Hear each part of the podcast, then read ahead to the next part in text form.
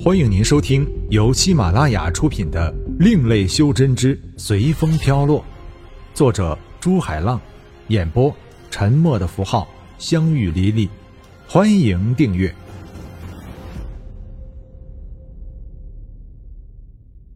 第五十六章，遭遇树妖。前辈，晚辈一时不知，打扰了前辈。看在晚辈也是修炼的人。前辈就放过我们吧，我们马上就退出星蛇峡谷。天宇客气道：“你也是妖？”树妖惊讶道：“因为他根本看不出天宇有多大的修为，那只有说明天宇的修为比他高了不止一两个档次。如果这样的话，那还不如卖给他个面子，下次自己有什么事也好找他帮帮忙。”树妖这样想着，却不知道天宇根本就是一个凡人，看不出修为是很正常的事。不是的，晚辈以前是一个……天宇也一时想不出该说自己是什么。魔、修真者、仙，还是神？因为在他以前根本没有像他这样的范畴。你以前是什么？那现在呢？树妖因为从没有在妖界看到过天宇，以为天宇是一个新出道的妖精。难道他有什么快速修炼的方法？树妖这样想到。晚辈也说不清楚，晚辈以前的修为比前辈低多了。天宇准备给树妖来个马屁，可能他一高兴就放过自己这些人了。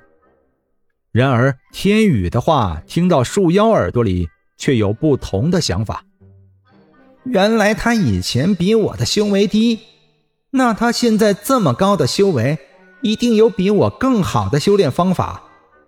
如果我能够得到，还会怕那常常骑在我头上，还把我逼到这里来的狐妖吗？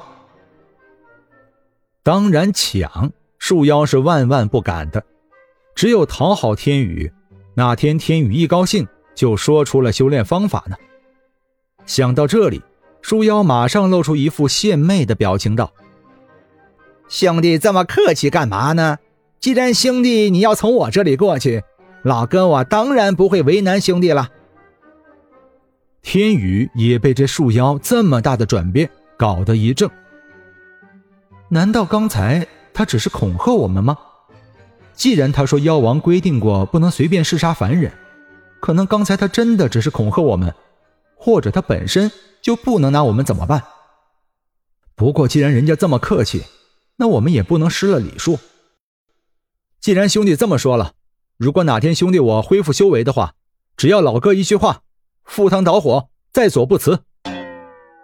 天宇的话不说还好，一说树妖才明白。原来天宇根本没有什么修为，顿时被激怒了。原来你一直在骗我，嘿嘿嘿！今天你们谁也别想离开这里。树妖说着，手捏奇怪的法诀，随着一道能量的扩散，周围的树木都放出一道青色的能量，汇聚到树妖。树妖捏着法诀的手往前一指。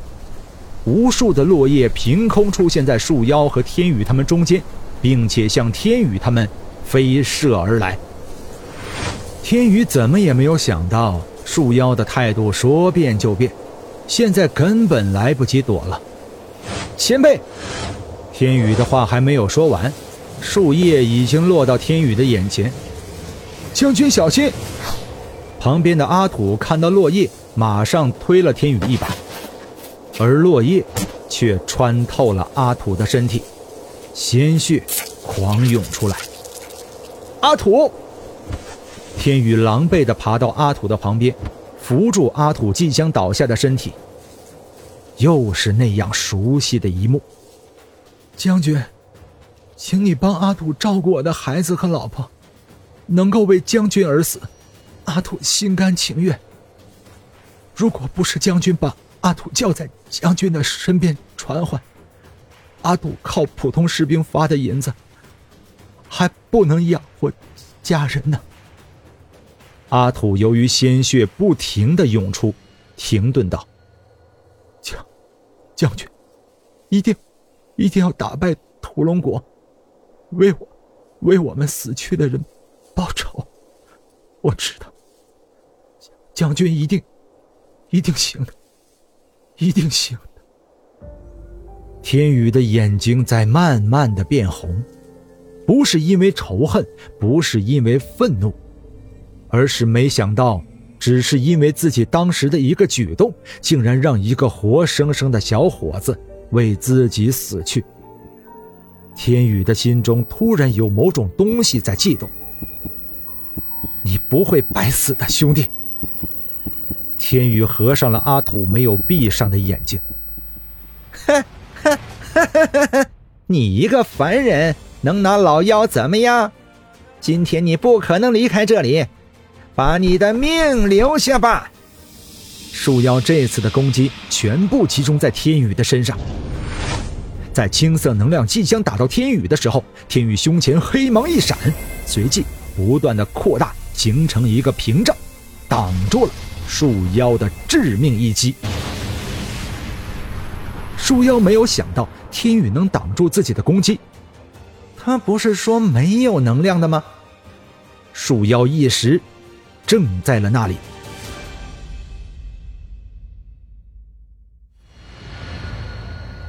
本章播讲完毕，感谢您的收听。如果您喜欢的话，欢迎订阅专辑，下集更精彩。